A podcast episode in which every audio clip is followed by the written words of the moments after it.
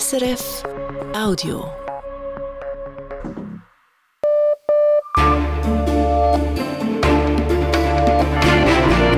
Radio SRF, Echo der Zeit mit Christina Scheidecker.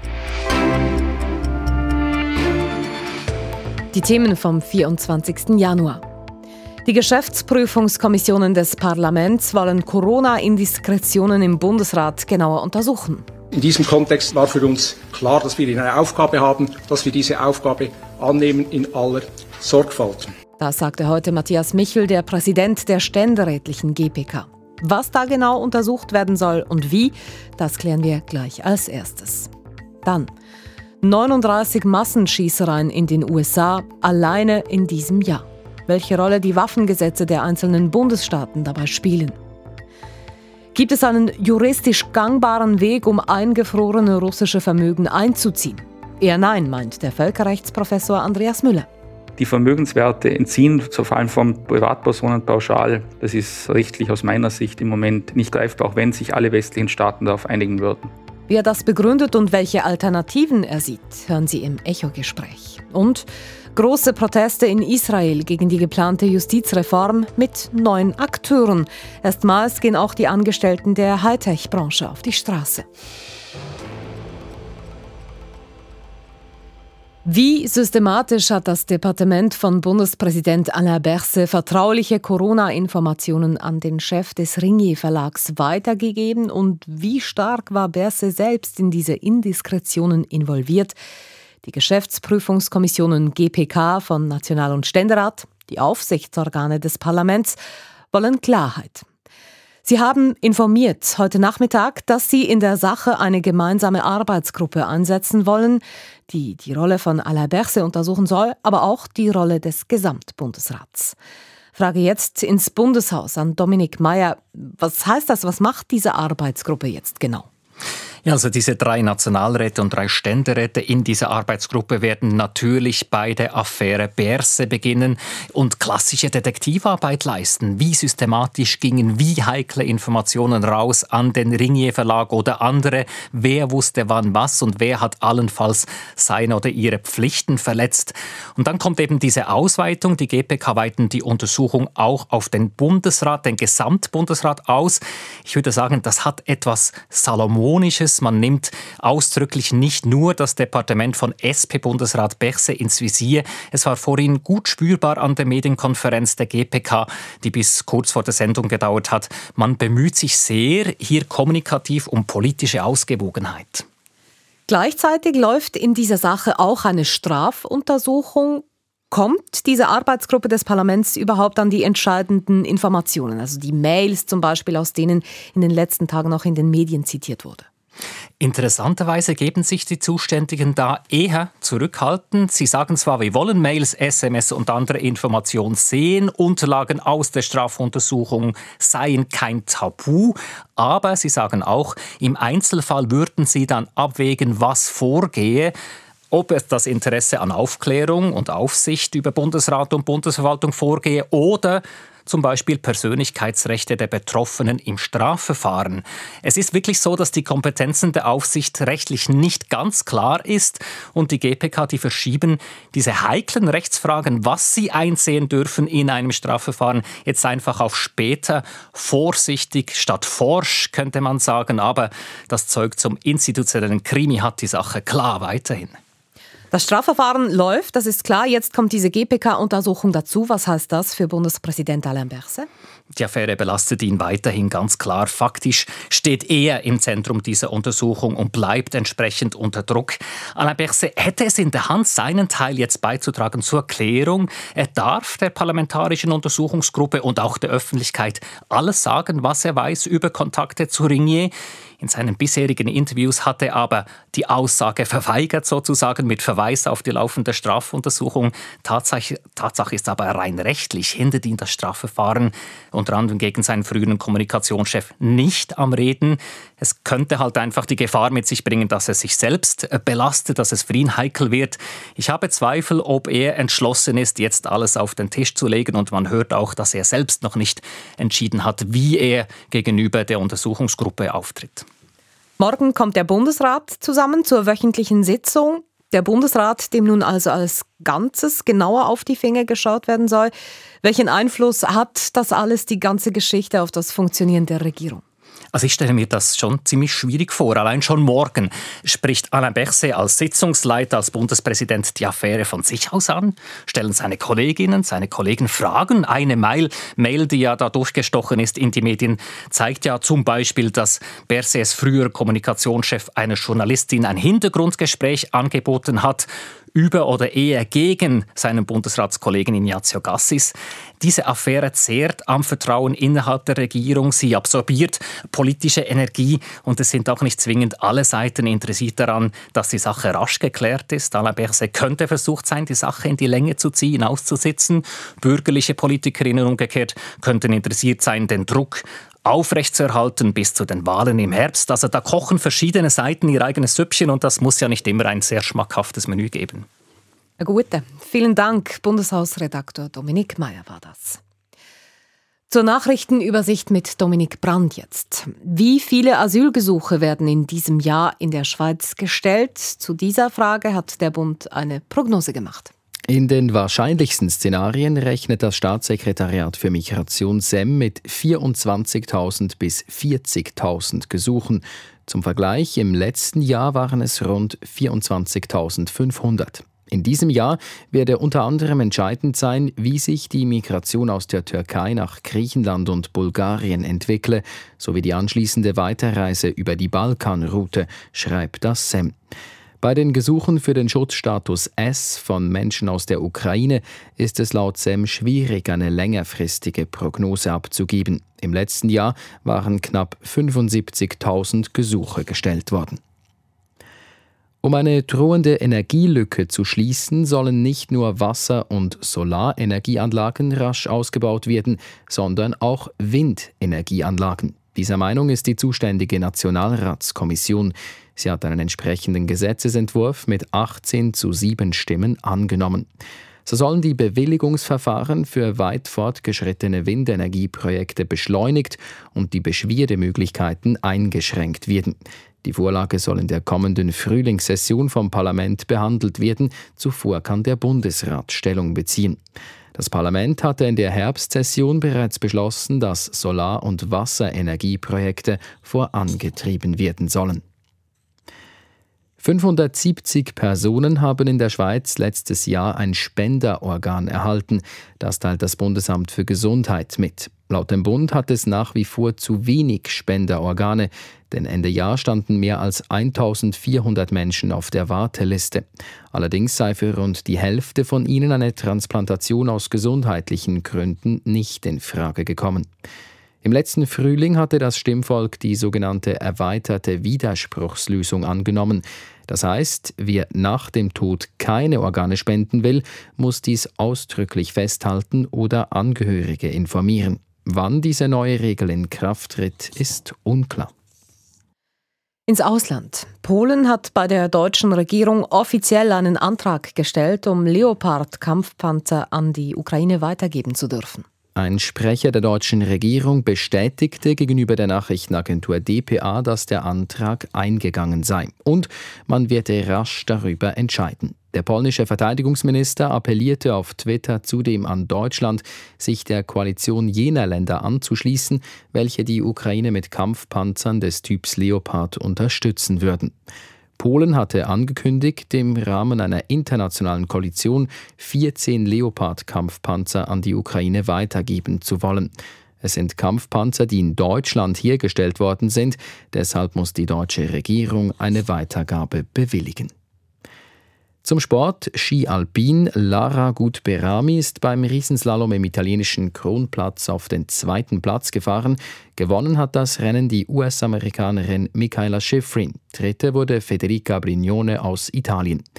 Michaela Schifrin feierte heute ihren 83. Weltcupsieg. Damit überholte sie ihre zurückgetretene Landsfrau Lindsey Vonn als Rekordsiegerin. Zu den Börsendaten von 18.09 Uhr, geliefert von SIX. Der Swiss Market Index schließt bei 11.406 Punkten und ist damit im Vergleich zum Vortag unverändert. Der Dow Jones Index in New York ist im Vergleich zum Vortag ebenfalls unverändert. Der Euro wird zu einem Franken 0034 gehandelt, der Dollar zu 92 Rappen 27. Und das Wetter?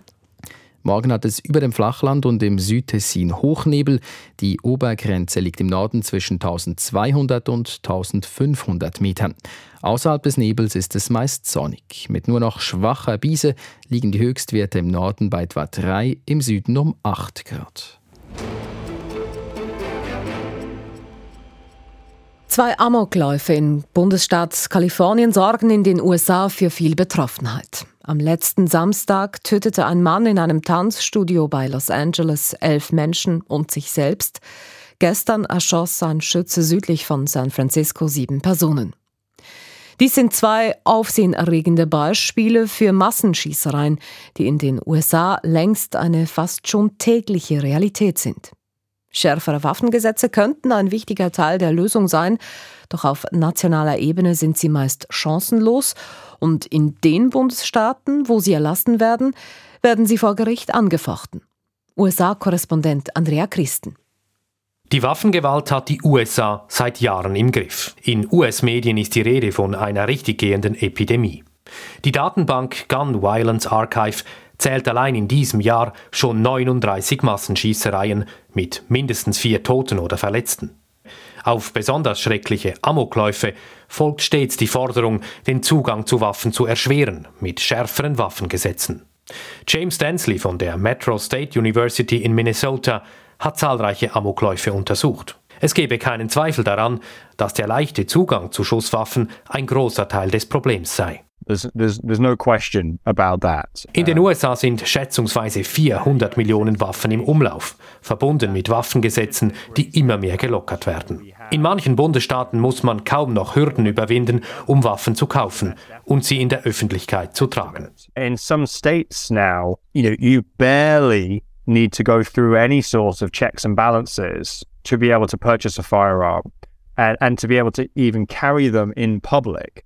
Manche Bundesstaaten haben nur schwache Gesetze, andere haben die Schraube angezogen. Illinois hat vor kurzem ein Verbot von halbautomatischen Gewehren erlassen und in Kalifornien sind die Waffengesetze besonders streng, wenigstens für US-Verhältnisse. Und das scheint zu wirken. Im landesweiten Vergleich werden in Kalifornien wenig Waffentote gezählt. Die beiden Amokläufe der letzten Tage konnten dennoch nicht verhindert werden. Der Mann, der am Samstag bei Los Angeles elf Menschen umbrachte, scheint eine Waffe benutzt zu haben, die in Kalifornien verboten ist. Es ist unklar, wie und wo er an die Waffe kam. Der Fall verdeutlicht aber, die USA sind ein Flickenteppich, wenn es um Waffengesetze geht. Adam Winkler, Experte für Waffengesetze an der University of California, Los Angeles im Interview mit dem Sender PBS. Waffengesetze können fast nicht wirksam sein, wenn ein Kalifornier im benachbarten Arizona oder Nevada exakt jene Waffe kaufen kann, die in Kalifornien verboten ist.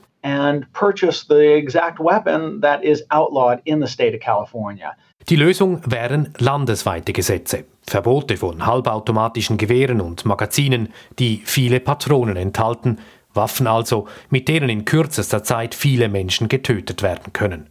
Oder eine lückenlose Überprüfung von Waffenkäufern. Im Kongress sind diese Gesetze am Widerstand der Republikaner gescheitert, sogar nach besonders verheerenden Amokläufen in Primarschulen. Und selbst wenn einzelne Bundesstaaten neue Waffengesetze erlassen, es besteht die Möglichkeit, dass der oberste Gerichtshof in Washington sie wieder umstößt mit dem Verweis auf den zweiten Verfassungszusatz, der das Recht, Waffen zu tragen, festschreibt. Es ist am obersten Gerichtshof, diesen Passus in der Praxis auszulegen. Und die neue, konservative Mehrheit am Gericht hat im letzten Jahr ein Waffengesetz aus dem Bundesstaat New York gekippt und festgestellt, es gebe das verfassungsmäßige Recht, in der Öffentlichkeit eine Waffe zu tragen.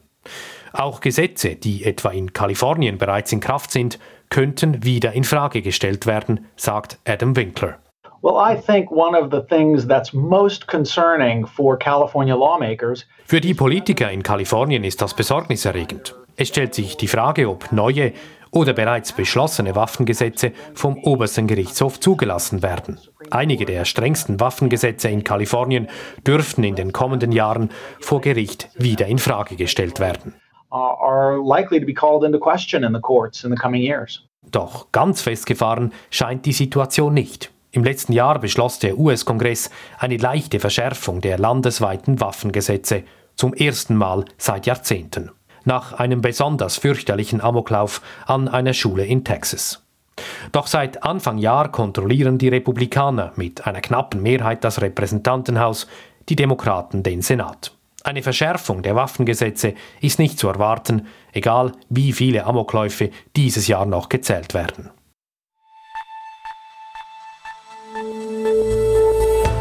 Das ist das Echo der Zeit auf Radio SRF. Wir liefern Antworten auf diese Fragen. Warum viele russische Sträflinge einen Kriegseinsatz in der Ukraine dem Gefängnisaufenthalt vorziehen. Warum die Beschlagnahmung von russischen Geldern auf breiter Front juristisch kaum möglich sein dürfte. Warum die Pharmabranche in Sachen Versorgungssicherheit selber aktiv werden will und warum die Ostschweiz für Grenzgängerinnen und Grenzgänger aus Österreich tendenziell an Attraktivität einbüßt. Vor elf Monaten hat Russland die Ukraine überfallen. Seither wird gekämpft mit hohen Verlusten auf beiden Seiten. Besonders rücksichtslos geht die russische Söldnertruppe Wagner vor. Sie betreibt seit Beginn des russischen Großangriffs aggressive Rekrutierungskampagnen vor allem in russischen Gefängnissen. Bis zu 50.000 Sträflinge sollen angeworben worden sein, um in der Ukraine zu kämpfen. Doch wie geht das genau vor sich und wozu werden sie an der Front eingesetzt? Das zeigt der Beitrag von Callum Mackenzie. Der Entscheid für Russlands Streitkräfte in der Ukraine zu kämpfen mag schwer verständlich sein. Bei russischen Gefängnisinsassen kann Sergei Saveljew dies jedoch nachvollziehen. Der 33-jährige Saveljew saß wegen Drogendelikten selbst acht Jahre in Russland im Gefängnis. Dort leben die Menschen in schrecklichen Bedingungen, in überfüllten und dreckigen Zellen, wo sie verprügelt und gefoltert werden. Da kann eine vermeintlich strahlende Zukunft in der Söldnergruppe Wagner als einziger Ausweg erscheinen, sagt er.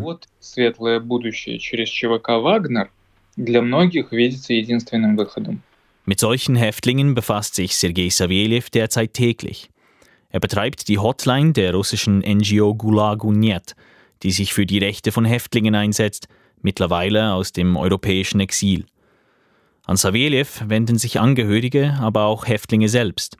Seit dem Sommer hört er immer öfter von mysteriösen Männern, die in die Strafanstalt kommen und ein Soldatenleben anpreisen. Den Häftlingen werde die Begnadigung nach sechs Monaten Dienst versprochen, so Saveliev, Dazu ein attraktiver Lohn und hohe Entschädigungen für ihre Angehörigen, sollten sie an der Front fallen. Wer draußen etwa Kinder habe, lasse sich davon schnell überzeugen.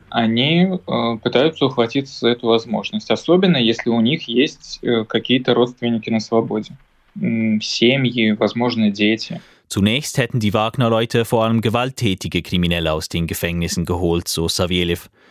Inzwischen nehmen sie aber jeden, Teilweise würden Häftlinge auch zum Dienst gezwungen. Russland setzt immer mehr auf die Truppen zwielichtiger Unternehmen wie Wagner, obwohl Söldnereinheiten in Russland eigentlich verboten sind. Die Rekrutierung in den Gefängnissen hat seit der unbeliebten Mobilmachung im September zugenommen. Häftlinge, so sagen Expertinnen und Experten, sähen die russischen Behörden als billige Ressource, deren Einberufung und Tod kaum Empörung auslöse. Diese Haltung zeigt sich im Einsatz der Häftlinge an der Front, wie Sergei Saveljew ihn beschreibt. Saveljew erzählt von einer Grausamkeit, die nur schwer zu begreifen ist. Er sei sich seiner Aussagen aber sicher, sagt er, zu seinen Quellen gehören nicht nur Angehörige und ehemalige Wagner-Soldaten, sondern auch Mitarbeiter der Polizei und des russischen Strafvollzugs. Zudem decken sich Saveljews Informationen mit den Recherchen anderer NGOs und unabhängiger russischer Medien. In aller Regel sind sie Kanonenfutter, sagt Saveljew. Häftlinge würden etwa in Gruppen vorausgeschickt, um auf Minenfeldern die Sprengsätze auszulösen und so den Weg freizumachen. Hinter den Häftlingen liefen Sperrsoldaten, die die Flucht verhinderten. Wer doch versuche zu desertieren, werde zumeist sofort hingerichtet. Das Leben eines Häftlings ist nichts wert, sagt Savielev. Für die Kommandanten sind die Häftlinge nicht einmal richtige Menschen.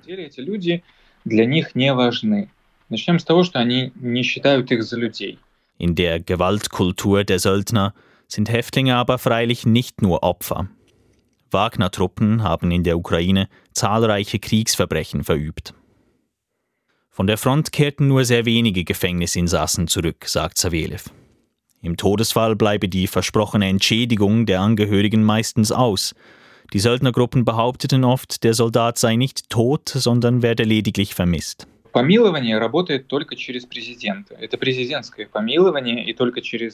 Auch die Begnadigungen seien wohl eine Lüge, sagt Sawelew. Nur der Präsident könne Verurteilte begnadigen und diese Entscheide müssten öffentlich vermeldet werden. Doch bislang gäbe es keine solchen Fälle. Die Wagner-Gruppe hat zwar Videos veröffentlicht, in denen angeblichen Häftlingen feierlich Begnadigungsurkunden überreicht werden. Diese Dokumente sind wahrscheinlich wertlos, sagt Savelev. Vielmehr haben wir gehört, dass Häftlinge am Ende ihrer Dienstzeit dazu genötigt werden, weiterzukämpfen.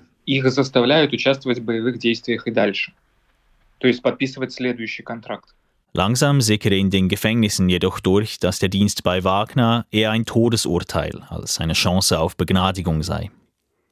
Die Söldnergruppen fänden immer weniger willige Rekruten, so Savelev безумно нуждается в новой и новой крови. И уже неважно, из каких источников. Wie Russland damit umgehen wird, ist ungewiss. Derzeit häufen sich Berichte, wonach Wagner auch im Ausland nach Rekruten suche. Klar ist für Sergei Savelev nur, die russische Armee brauche stetig frisches Kanonenfutter, egal woher es komme. Und während der Kampf in der Ukraine weitergeht, gibt bereits auch der Wiederaufbau zu reden. Vor allem die Frage, mit welchem Geld dieser finanziert werden soll. Soll etwa die Schweiz russische Gelder, die hier eingefroren sind, dafür beschlagnahmen? Es geht um 7,5 Milliarden Franken, die aufgrund der Russland-Sanktionen in der Schweiz blockiert sind. Noch letzten Sommer hatte der Bundesrat ein solches Vorgehen kategorisch ausgeschlossen. Nun aber lässt Außenminister Ignazio Gassis mit der Aussage aufhorchen, noch fehle der rechtliche Rahmen, um die Gelder tatsächlich zu beschlagnahmen, der sei aber veränderbar. Auf einer moralischen Ebene scheint das tatsächlich relativ einfach. Russland hat die Ukraine angegriffen und muss deshalb für den Wiederaufbau bezahlen. Wie aber sieht das juristisch aus? Das wollte ich von Andreas Müller wissen, Professor für Europa- und Völkerrecht an der Universität Innsbruck. Ja, Sie sagen völlig zu Recht, moralisch, der Grundsatz ist klar, wer Schäden verursacht, soll dafür aufkommen, soll das bezahlen und das ist aber auch juristisch so. Also juristisch an sich ist Russland dafür verantwortlich, diese ganzen Schäden, die in der Ukraine verursacht werden, zu ersetzen. Aber jetzt einmal grundsätzlich Russland, also der Staat Russland. Und das ist einmal schon was anderes als diese Personen, deren Vermögen eingefroren ist, die vielleicht ein Naheverhältnis haben, aber manchmal weiter, manchmal ferner und jedenfalls nicht identisch sind mit dem russischen Staat. Und insofern kann man den Grundsatz auf die Situation nicht ganz so einfach übertragen. Also ist das Problem, dass diese Idee, dass man quasi angefrorene Gelder für den Wiederaufbau verwenden würde, auf die falschen Leute, Personen zielt? Genau, also das ist einmal ein wesentliches Problem dass das Individuen sind, Menschen sind, die sich unterscheiden vom russischen Staat und deren Vermögen ist ja grundsätzlich geschützt durch international anerkannte Menschenrechte, die auch in der Schweiz in der Verfassung garantiert sind, vor allem das Recht auf Eigentum und das kann man nicht einfach overrulen, indem man sagt, ja, das hängt irgendwie alles zusammen oder das ist alles eine Gruppe. Das ist dann im Einzelfall, aber das müsste man nachweisen, womöglich anders, wenn einzelne Personen direkt beteiligt sind an Kriegshandlungen, an Plünderungen, an Ausbeutung von Gebieten der Ukraine, die durch Russland besetzt sind. Da könnte das im Einzelfall anders sein, aber das müsste dann in einem gesonderten Verfahren bewiesen werden und dann analysiert werden. Welche rechtlichen Rahmenbedingungen müsste man denn konkret anpassen, um diese Gelder tatsächlich beschlagnahmen zu können? Also ganz wichtig ist, der Begriff Beschlagnahme ist ja ein bisschen offen und muss ganz genau sagen, was man damit meint. Wenn man mit Beschlagnahmen meint, das vorläufige Einfrieren, das jetzt im entsprechenden Umfang passiert ist, das ist keine dauerhafte Vermögensentziehung und da sind die rechtlichen Anforderungen im Vergleich natürlich niedriger. Wenn es jetzt eben darum geht, aber das ist jetzt die jetzige Diskussion eines dauerhaften Einziehens dieses Vermögens, um es für den ukrainischen Wiederaufbau zu verwenden, sind die Ansprüche sehr hoch. Das ist der Kern des Eigentumsgrundrechts, der Schutz vor staatlichem Entzug des Eigentums. Und da gibt es die Variante einerseits, man kann enteignen aus öffentlichen Gründen, die hätte man hier. Allerdings muss man die Enteignung grundsätzlich entschädigen. Und das ist ja nicht das, was die Idee ist in diesem Fall. Und der andere Fall ist der, an dem man offensichtlich denkt, dass bei Vermögenswerten, die aus illegalen Handlungen, aus verbrecherischen Handlungen entstanden sind, Geldwäsche, Drogenhandel, dass man solche Vermögenswerte für verfallen erklären kann. Aber das würde, wenn nur für einen eben kleinen Teil dieser Vermögenswerte gelten und vor allem müsste man das im Einzelfall beweisen. Aber man kann ja nicht davon vornherein ausgehen, dass all diese Werte aus illegalen Geschäften entstanden sind und schon gar nicht solche, die mit dem illegalen Angriff Russlands auf die Ukraine verbunden sind. Das heißt, wenn ich Sie richtig verstehe, auf juristischem Weg gibt es eigentlich keinen richtigen Dreh, wie das funktioniert, dass man allgemein diese ganzen siebeneinhalb Milliarden, die jetzt in der Schweiz liegen, angefroren, dass man die einzieht für den Wiederaufbau. Da muss man im Einzelfall genau hinschauen und dann auch eine Beweisführung machen, dass das irgendwie aus illegalen Quellen stammt, das Geld. Genau, das ist juristisch alles andere als einfach. Und ich denke, wenn man die verschiedenen Stellungnahmen anschaut, also des Bundesrates in der Schweiz, aber Estland hat im Moment solche Pläne, die EU überlegt, also Kommissionspräsidentin von der Leyen, Charles Michel, der Präsident des Europäischen Rates, kündigen das alle politisch an, meistens verbunden aber mit dem Nachsatz, ja, das müsse im Rahmen der rechtlichen Rahmenbedingungen sein oder müsse man schauen. Da gibt es eine riesige Unsicherheit und letztlich bislang keinen soliden juristischen Weg, wie man pauschal oder umfassend Oligarchenvermögen irgendwie einziehen kann oder verwenden kann. Was die EU macht im Moment, das könnte ein Weg für die Zukunft sein, nicht für jetzt, einen eigenen Startbestand zu schaffen, Sanktionsumgehung und Sanktionsverstöße, dass man Menschen, die sanktioniert sind und die dann versuchen, ihr Geld in Sicherheit zu bringen oder sanktionswidrig handeln, dass man dann auch noch auf Vermögensverfall aussprechen kann. Aber das sind wieder nur Einzelfälle, nämlich die Personen, die das dann tatsächlich tun. Also flächendeckend ist hier nichts zu gewinnen. Aber eben die Gedanken dazu, die gibt es in verschiedenen Ländern. Sie haben das auch beschrieben. Wie wichtig ist es denn, dass es hier ein gemeinsames Vorgehen gibt, dass man sich einigt auf einen Weg, wie man umgehen will mit diesen Geldern, die man eventuell für den Wiederaufbau einsetzen möchte? Rechtlich betrachtet muss man mit diesem Argument gemeinsames Vorgehen vorsichtig sein. Also ich denke, es hat eine gewisse Indizwirkung, weil wenn man merkt, dass die Lösung, die man selber für richtig hält, von keinem anderen unterstützt wird, ist ja schon ein starkes Indiz, dass es nicht rechtskonform ist. Aber nur weil sich fünf, sieben, zehn, 15 Staaten zustande kommen, werden ja nicht die Grundregeln über die internationalen Menschenrechte aufgehoben, sondern der eigentliche Weg, den das Völkerrecht vorsieht, ist, dass wohl am Ende des Konflikts eine Einigung erzielt werden muss mit Russland über die diversen Entschädigungen, die hier stattzufinden haben. Und da können natürlich dann alle möglichen Quellen herangezogen werden und anders wird es nicht gehen, inklusive im Übrigen, das darf man ja nicht vergessen, die über 300 Milliarden Euro an russischem Zentralbankvermögen, die ja auch eingefroren sind. Also da ist ein sehr erheblicher Pot an Geld grundsätzlich da. Und was geht, ist die Sperrung oder das Einfrieren des Vermögens so lange zu verlängern, bis Russland zu ernsthaften Zugeständen hier bereit ist. Also das ist schon auch ein großes Druckmittel und man könnte sich auch überlegen, rechtlich, das sind jetzt sagen wir mal Mittelwege, die diskutiert werden, die rechtlich aus meiner Sicht sehr vielversprechender sind, nämlich die Erträge aus diesen mehreren hundert Milliarden Euro, die da eingefroren sind, dass man die fortlaufend nützen kann, auch schon für den ukrainischen Wiederaufbau. Das sind wahrscheinlich zumindest einige Milliarden, die man so lukrieren kann.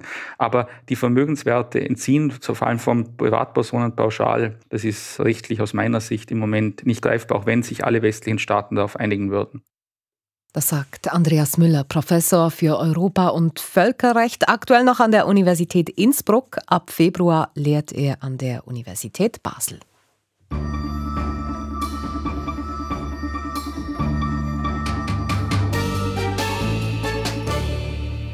Hustensaft in der Apotheke ausverkauft. Das Fiebermedikament für Kinder ebenfalls. Der Medikamentenmangel ist im Schweizer Alltag angekommen. Nicht zuletzt die Pandemie hat aufgezeigt, wie abhängig die Schweiz in diesem Bereich vom Ausland ist. Und der Ruf aus der Politik wurde laut, die Versorgungssicherheit der Schweiz zu stärken. Bewegt habe sich seither aber wenig, sagt die Pharmabranche und wird daher nun selber aktiv. Sie will eine Volksinitiative zur Versorgungssicherheit lancieren. Caroline Türkauf. Hinter dieser Initiative steht die IG Pharma KMU, eine Interessensgemeinschaft von kleineren und mittleren Schweizer Pharmaunternehmen. Zum Beispiel die Tessiner Firma IPSA deren Chef für das Schweizer Geschäft, Malesha Sidianski, erklärt, was sie mit der Initiative erreichen wollen. Wir möchten mit dieser Initiative sicherstellen, dass in Zukunft die Versorgungssicherheit mit notwendigen, also mit wichtigen Arzneimitteln in der Schweiz verbessert wird. Erreichen wollen sie dieses Ziel gemäß Sidianski mit sechs Maßnahmen. Neu soll der Bund für die Versorgungssicherheit zuständig sein. Bislang waren es die Kantone. Das verbessere die Übersicht der Verfügbarkeit von Medikamenten. Zudem sollen die Lager für Medikamente vergrößert werden. Auch die Zusammenarbeit mit dem angrenzenden Ausland soll verstärkt werden. So soll die Lieferkette für wichtige Medikamente sicherer werden. Und dann will die Initiative, dass die Erforschung Entwicklung und Produktion von Arzneimitteln in der Schweiz gefördert werden soll. Was so viel heißt wie, die Initianten wollen, dass Pharmaunternehmen, die in der Schweiz lebenswichtige Medikamente produzieren, Geld vom Bund erhalten. Dient diese Versorgungssicherheitsinitiative also nur dem Heimatschutz von Schweizer Pharmaunternehmen?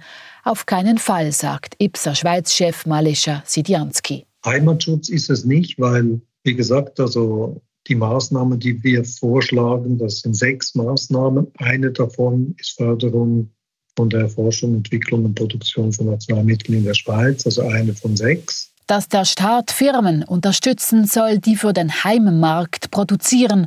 Wie kommt diese Forderung bei den Liberalen an? Damian Müller, FDP-Ständerat und Vizepräsident der Gesundheitskommission, findet es grundsätzlich gut, dass die Pharmabranche aktiv wird. Ja, ich begrüße das Grundanliegen und vor allem auch, dass die Branche jetzt nun handeln will.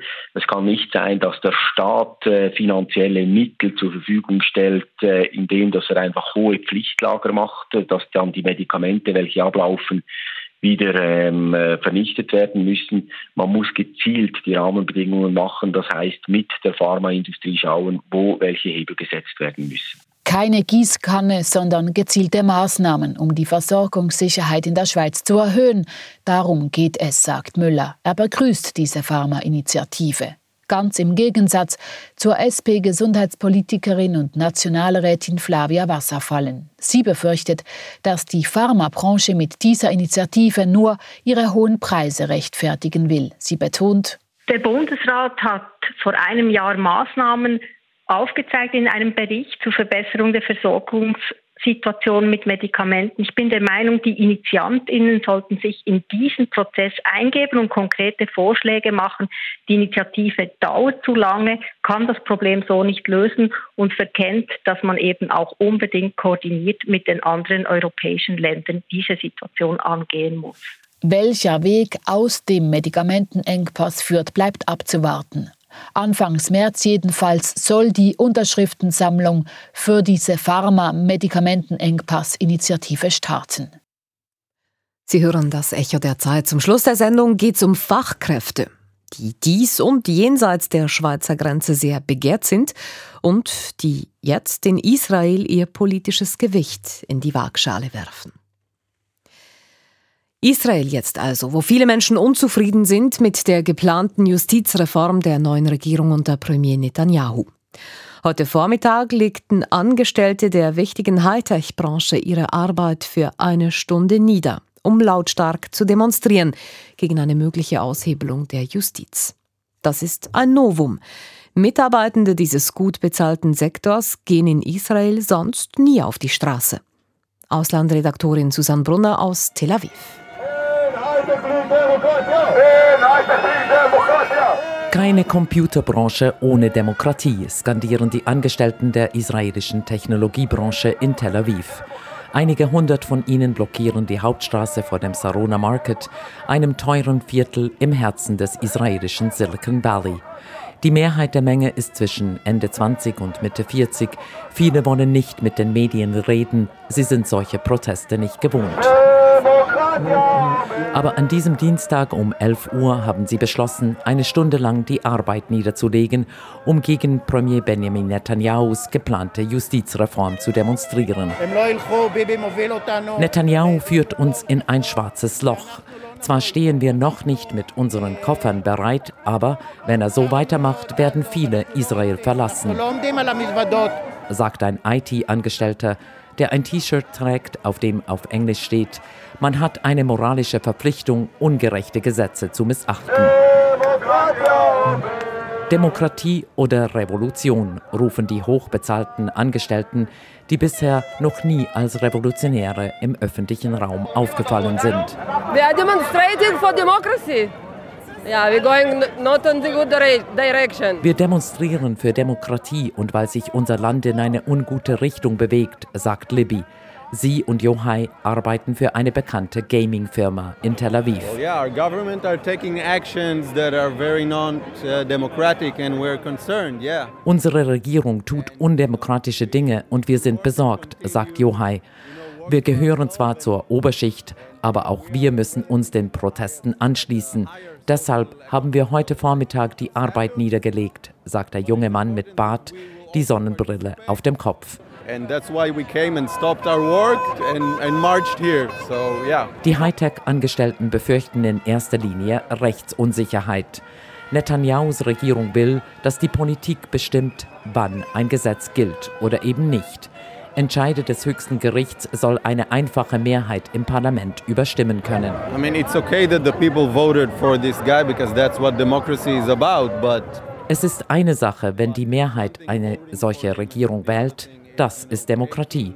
Aber es ist etwas ganz anderes, wenn sich diese Regierung undemokratisch benimmt, sagt Yohai. Seit Wochen schon protestieren Israelis gegen die geplante Justizreform der Regierung Netanyahu. Am letzten Wochenende gab es in Tel Aviv die größte Demonstration seit mehr als einem Jahrzehnt mit rund 130.000 Menschen. Die Hightech-Branche scheint erst jetzt realisiert zu haben, dass Politik auch sie etwas angeht. Ihre Hauptangst, diese Justizreform, die Aussicht, dass die Politik jederzeit Gesetze abändern könnte, wie es ihr passt, könnte Investoren und Firmen abschrecken. Ohne juristische Aufsicht droht uns Chaos, sagt ein Hightech-Angestellter, der auf seinen CEO zeigt, welcher gerade die Straße blockiert. In Israel sind wir uns Chaos gewohnt. Aber das ist Chaos, das wir kennen, sagt er in Anspielung auf den ungelösten Nahostkonflikt, Terroranschläge und Kriege. Wir brauchen nicht noch mehr Chaos.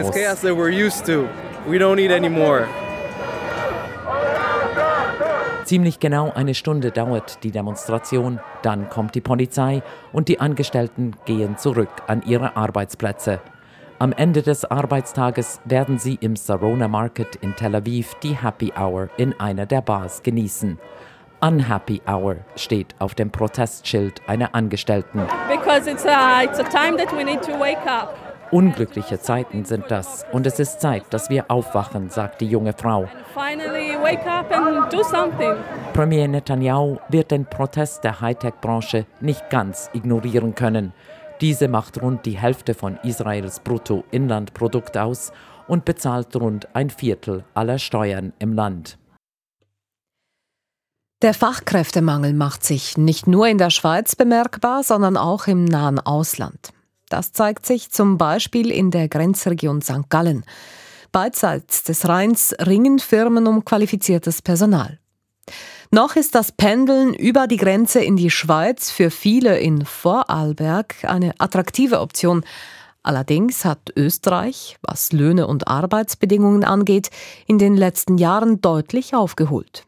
Was das für die Region heißt, im Beitrag von Ostschweiz-Korrespondentin Selina Etter. Rund 9800 Grenzgängerinnen und Grenzgänger pendeln täglich in den Kanton St. Gallen zum Arbeiten. Die Mehrheit von ihnen sind Österreicherinnen und Österreicher aus Vorarlberg.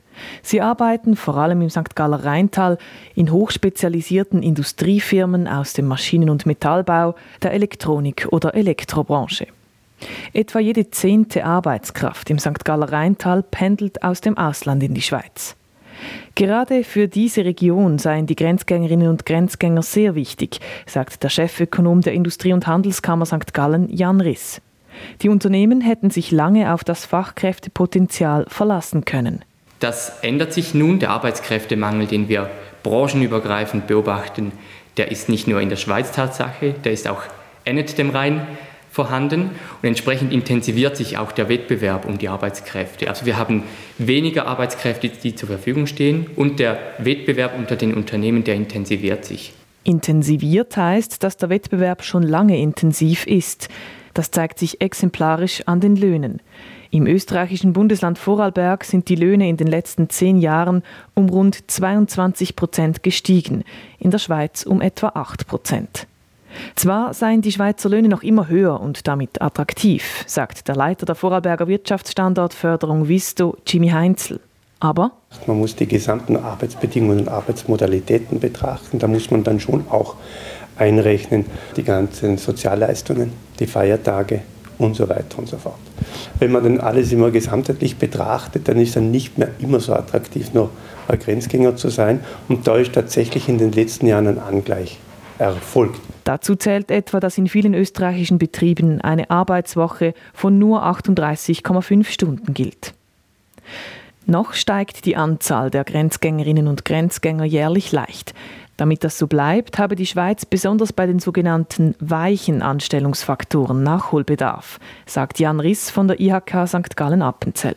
Sowohl bei den Unternehmen als auch bei der Politik steigt dieses Bewusstsein und wir sehen beispielsweise bei den Unternehmen, dass sie immer mehr auf flexible Arbeitsmodelle setzen, auch Teilzeit beispielsweise ermöglichen. Homeoffice ist eine Möglichkeit, die immer stärker angeboten wird. Und wir sehen gerade bei größeren Unternehmen auch immer mehr, dass Betreuungsangebote vorzufinden sind.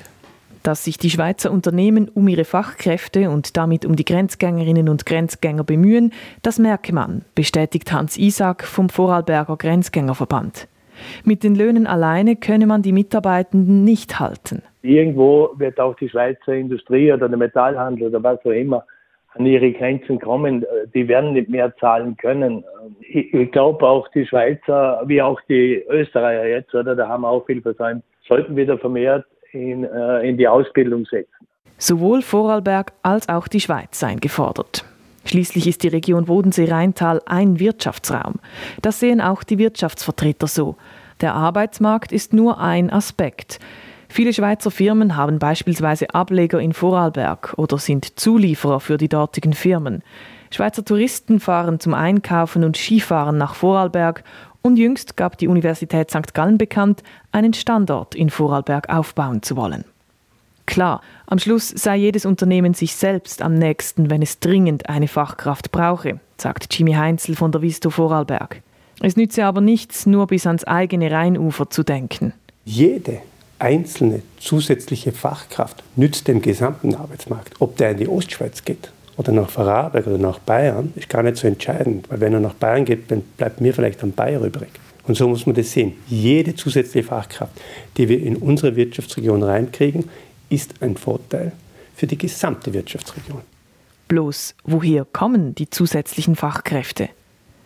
Beidseits des Rheins will man auf ähnliche Rezepte setzen. Erstens die Aus- und Weiterbildung fördern. Zweitens das vorhandene Potenzial besser ausschöpfen, beispielsweise mit familienfreundlichen Bedingungen. Drittens die restliche Lücke mit Automatisierung oder Anwerben von Fachkräften aus Drittstaaten schließen. Denn darin ist man sich einig. Die Grenzgängerinnen und Grenzgänger alleine können den Fachkräftemangel nicht beheben. Das war das Echo der Zeit mit Redaktionsschluss um 18.44 Uhr. Verantwortlich für die Sendung Lukas Schneider, für die Nachrichten Adrian Huber, am Mikrofon Christina Scheirecker. Das war ein Podcast von SRF.